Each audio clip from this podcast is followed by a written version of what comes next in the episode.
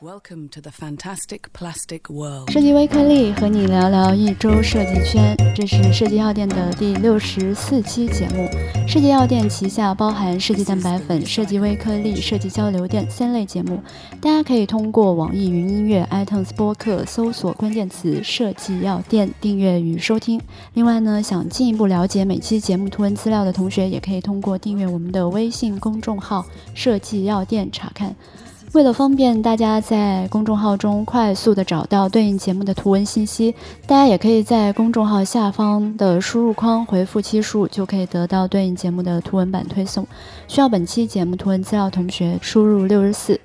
本期微颗粒呢，我们重点来聊聊微信啊。嗯，我们知道一月九号的那天晚上，在二零一九的微信公开课 Pro 的。微信之夜上面，张小龙进行了将近四个小时的演讲。而在这一个多月以来，微信还陆陆续续的发生了一些重要的事情，比如说像十二月二十一号的那一天，微信七点零版本的上线，还有在一月九号，也是那个公开课的当天的白天，微信发布了年度的个人报告。那可能很多人看过这个个人报告，若细致的同学可能会发现，相较于其他很。多的 A P P 来说，微信的个人报告显得相对简单了。除了微信自身的很多数据，比如说多少人使用了这个微信，发了多少条信息，那属于个人的部分，其实只有跟微信相处的多少天，仅仅只有这样的一个数据。那为什么只有天数呢？很多人也是有疑惑的。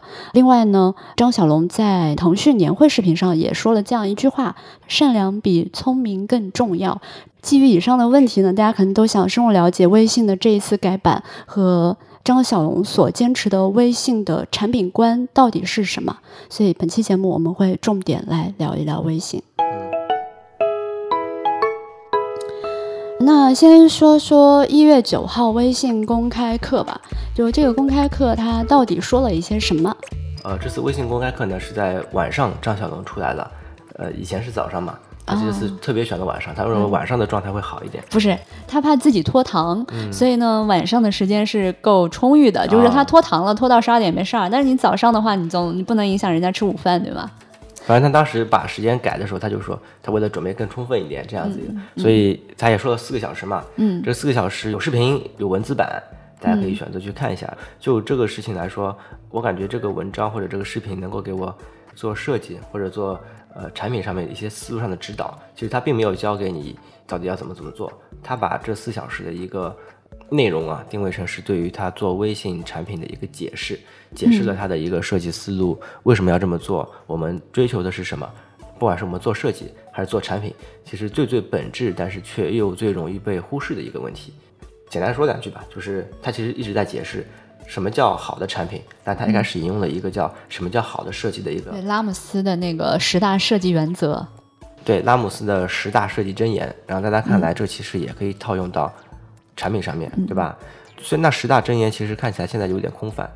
什么少即是多，少即是多，对吧？这种箴言你其实看过很多，嗯。但是你会发现，如果这个变成指导思想的话，怎么做设计或者要不要做这个设计，其实是还是有一些不一样的。然后这一部分就是一开始他的一个大的一个思路，一会儿可能会具体讲。还有一部分是他解释的一下，比如说是他怎么去理解公众号、订阅号、朋友圈的这样子一个关系。呃，在他看来，有些人可能认为这是一个流量之地，啊，有些人可能认为这是一个什么，但他认为这其实像一个广场。就是你和你的熟人在这个广场上面，他们在一直发一些照片，让你在这个广场上面用半小时全部走了一遍，其实是完成了一个跟他们的一个接触，哪怕你不说话，对吧？但是你已经了解到他最近在干什么。他说每天大家每天会在朋友圈刷大概半个小时，然后这个半个小时基本上能满足一个人一天的一个社交需要，就像是你一日三餐，你今天该吃的饭量基本是这样子的一个时间，就是满足人本能的这种社交需求。对，因为有很多例子，比如说。大家说哦，我不用朋友圈了，逃离北上广之类的，这些当然可能是口号或者是一两个事情小点，但是从大的数据上来说，广大的用户、广大的人还是对于朋友圈是有一定需求的。其实表示就是大家对于社交其实还是有需求的，不一定是你要去发言，我感觉你去看其实也是一个需求。你虽然可以不用朋友圈，但是我感觉不看朋友圈的人应该还是比较少的。是，啊，不看朋友圈的话，对我来说就有点像闭着眼睛走路，走不了很远，你就会对自己的这个步伐没有什么信心。对就是你看到朋友圈，就像是能够看清楚这个世界大家都在干嘛，嗯然后你往下走的时候，稍微知道一下方向。对，本质上来说，人还是社会动物嘛，就他的一个人文的一个理解。然后这个就是关于朋友圈，还包括一会儿会说的这个看一看是这个一些问题啊。呃，还有就是关于小游戏，小游戏呢，其实他说现在做的还算不错，他不错可能是指营收可能还不错，但是这对于他理解的小游戏还是不一样的。呃，他对于理解小游戏其实应该更多的是一个充满创造力的地方。这个创造力能够让一个小朋友都能够在里面去做一个他的一个想法，并且一个是没有实现难度，对没有很大的实现难度，而且又能够让每一个人都能够把自己的想法创作出来的一个小游戏，而不是一个真的把大游戏 resize 成一个小游戏的这种小游戏。嗯现在很多但的是这种移植嘛，对，但是现在这个状况是他有点觉得还不够好的，需要改进的。是就是现在太多的这种商业的复制品，大家就集中在这儿盈利了。对，所以他说，哪怕这部分现在的收入或者说营收部分还不错，但他认为这并不是微信小游戏他想要的结构，嗯，对，这不是我们并不是以收入去计算的，对，所以这也是刚才说到一开始这个大产品观的一个问题。啊还有就是一会儿可能会说的那个关于微信七点零的一个重大改版，大家也看到了，看一看。还有就是关于它那个时刻视频，我们一会儿也会重点来讨论一下。呃，那我们就先回到一开始这个大产品观里面，在我看来，对我们有一点影响的就是它对于什么是好产品的一个定义。对于我们设计来说，一直也会存在一个问题，但是大家可能不会去思考它，就像什么是好的设计。具体一点例子啊，就是说什么是美的东西。我一开始小学的时候不知道，然后老师说对称是美的，那先不说主观东西，那我我就把一个对称东西设计出来，嗯，那就是美的嘛。但还有很多理论，黄金分割的是美的，对吧？什么的什么的是美的，因为这个标准会涉及到你到底要怎么做以及要不要做。就像刚才所说的，他在做这个产品的时候，他在一些地方会显得有点克制，然后他所认为的好的产品。要解决的是人与人之间去沟通，而不是另外一种做法。因为现在市面上有很多种做法，其实是把这个人变成一个数据，然后再运营起来，它变成一个流量的打法。然后我们如何去运营这些数据？比如说停留这个页面的一个时长，对吧？我们要把这个页面的 PV 做出来，然后在这个上面去做广告，这个是基于一种商业模式来导致数据上的一些最大化嘛？对？他说这个有可能是，比如说产品的一个 KPI，它在被分解之后，让产品经理产生的一个误解。比如说你这个产品经理，你专门负责引入多少流量，那个产品经理就是他们有个数据说，你看这个好的产品，它停留时间这么长，嗯那大家应该要增加。停留时间，这是你的一个 KPI，、或嗯者说你的收入是多少，有各个各个方面的这样一个指标。嗯当产品经理去专注到这些指标的时候，他可能忘了最初的原动力是什么。嗯，嗯，所以他这边也会说到他关于微信原动力的这样的一个思考，但是他最终说这个原动力还是回归到用户本身。就不要只是着眼于这种时停留时长、流量，呃，什么其实他的意思就是，原动力应该是要让用户尽可能在你这个平台上继续长久的去社交，而不是短期的把你现在这个行为进行一个商业变现，大概可以这么理解啊对，。一个是社交，然后另外一个就是他说到两点原动力嘛。嗯第二点就是说让创造者体现价值，因为这个就是小游戏部那一部分和公众号那一部分的内容部分能够产生一些内容，是吧？对对对对嗯对，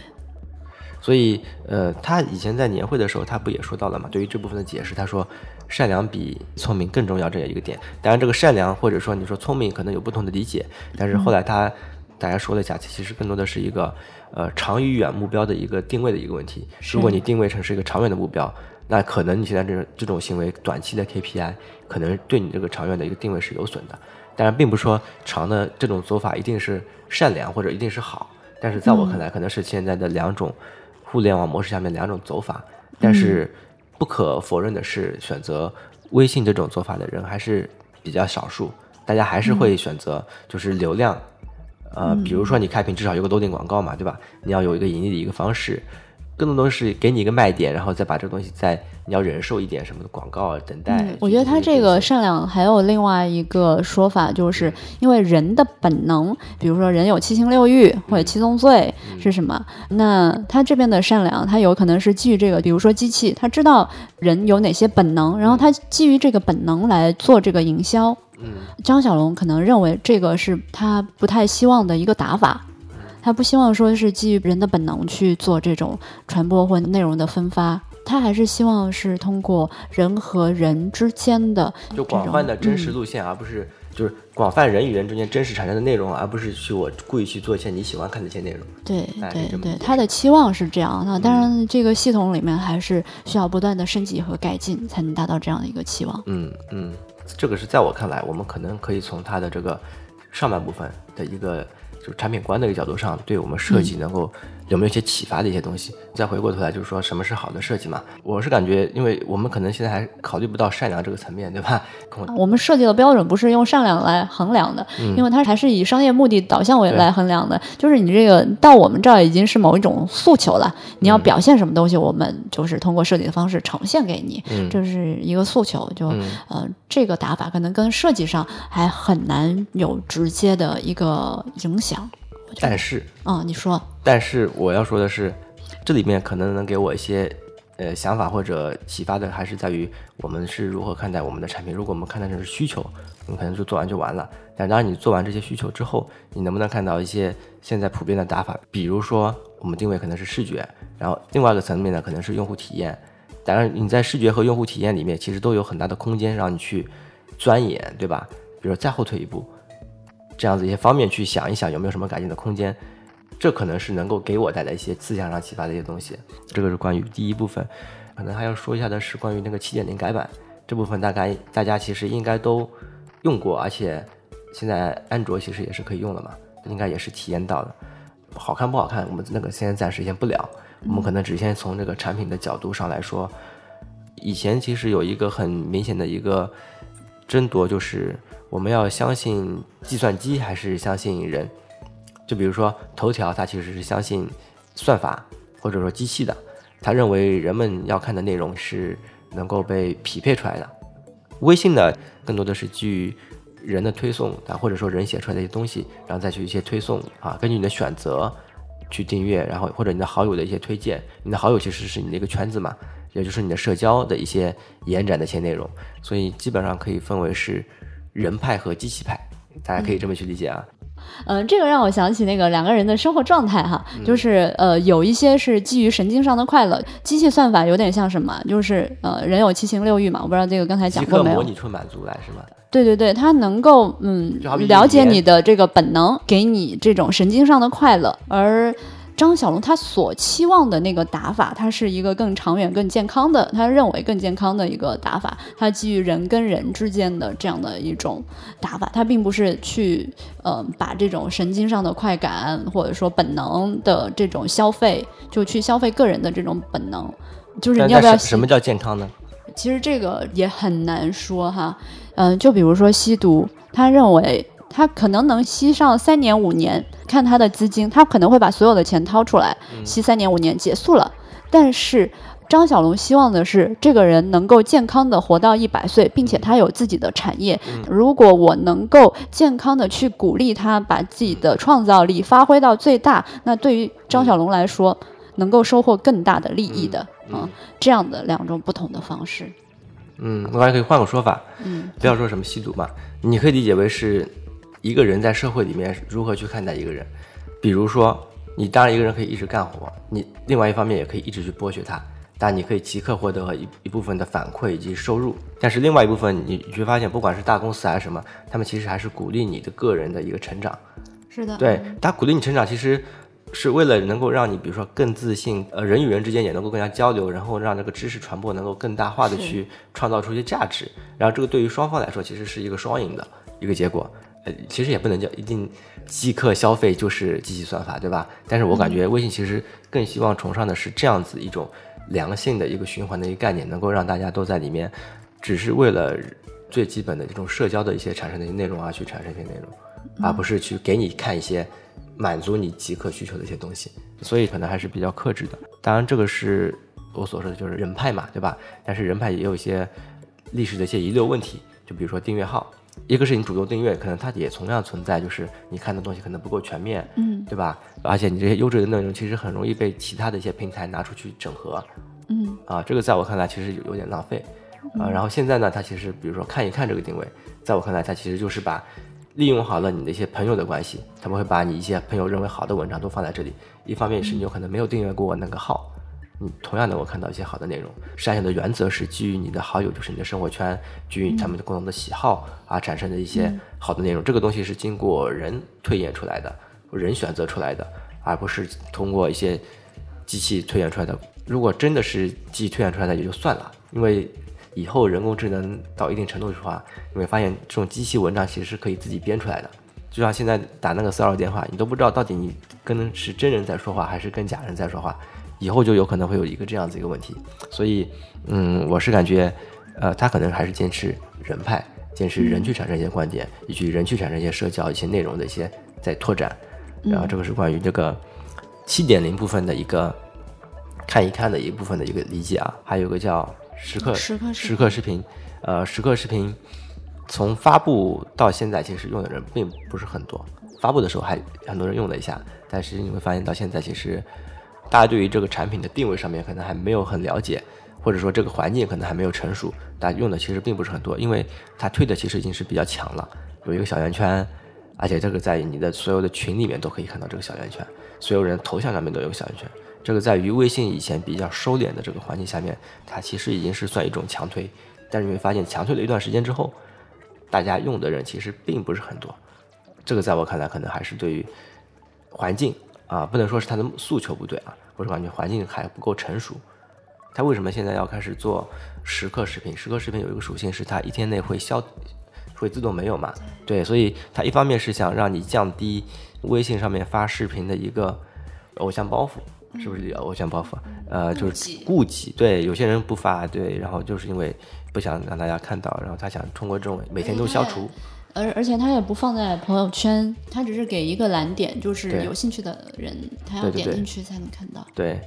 其实张小龙的目的是想让看到一个人的真实的生活。这个真实的视频呢，不一定是美的，但是它可能是很正常的一些，就是说走过一个红绿灯，外面下这个雨。让你这个人变得真实起来的这样子一个定位，但是现在这个环境下面可能还不够成熟吧，所以用的人也不是很多。但是我感觉啊，他现在嗯说不管是 vlog 还是什么，感觉以后可能视频还是一个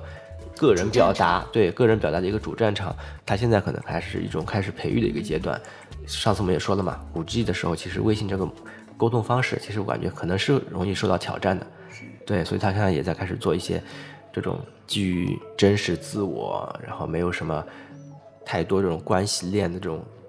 包袱的一种感觉在里面，所以他是会推这样的东西，但是可能实际还不成熟。然后这就是关于在我看来七点零更新两个最大的一个点。然后再回过头来，它的开屏画面不就是叫叫叫叫什么？因你看见，所以对，因你看见，所以存在。然后它这里面没有说是因为看见，而是说因你看见。你其实是表示的是一个是一个人，这个人呢，其实是在我理解起来，可能是对抗于机器，或者说强调了微信的一个社交属性。因为你因为你的朋友，因为跟你认识的人看到了所一些东西，而在产生的一些关系嘛，对吧？不管他看见还是没看见，反正他指的是这样子一种一种感觉。呃，这个可能是我的一些对于这句话的一个理解。但他也说过，呃，这句话其实并没有一个官方的解释，就跟以前那个大地球一样。你怎么理解的，那就是怎么理解的。听上去有点佛系啊。再倒过头来看看这朵花，其实也是一样，就是你感觉它在这里，它就是在这里。这句话怎么理解？那我这边是可能理解的更加功利性一点。那首先我们先看这个“因你看见，所以存在”啊，这个“你”是很关键的。张小龙本人哈，在发布了这个七点零版本之后，他自己发了那个王阳明的一句话，叫做“你未看此花时，此花与汝同归于寂；你既来看此花，则此花颜色一时明白起来。”这句话怎么理解？其实可以跟上面的这个开屏一块儿理解啊，就是说，如果你没有看此花，那你和他都是不存在的。嗯同归于尽，就是客观存在或者说不存在的。但是当你看到这朵花的时候，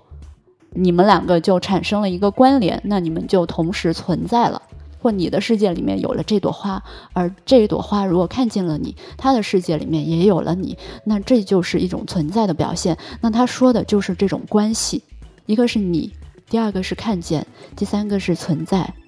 那这朵花它是叫什么呢？这朵花确实是那个西藏的花哈，格桑，它是叫格桑花。那格桑的寓意是不知名的意思。他，之所以选择了这个不知名的意思，就是比如说你没有看见它时，它是不存在的，是一个不知名的状态。但是当你看见它时，它就有了名字，就它就存在了。所以它强化的就是一个是你，还有一种就是。关系就是你看见它时则存在，所以就回归本质，它还是做的是人与人之间的关系。我感觉这里强调的不是人嘛？你感觉这里强调的是关系？关系对，我强调的是人啊，我不觉得，我强调的是一种关系，这也就是社交，他做的就是人和人之间关系的一个生意。好，那本期节目对于微信公开课大概就是这几点。一个是可能能够给我们设计想法上面的一些启发的东西，还有一些就是关于他在具体的这个环境下面改版，以及他认为人与机器的关系应该是怎么样子。嗯，好，我们第六十四期的设计微课题差不多就是这样。大家可以通过网易云音乐、iTunes 上面的播客去订阅与收听我们的节目，呃，大家搜索“设计药店”这个关键词就可以。也欢迎大家订阅公众号。我们的公众号是设计药店，呃，大家可以直接回复期数，比如这期是六十四，就回复六十四，就可以收到本期节目的一个图文版。好，那本期节目就是这样，拜拜。he's recycled.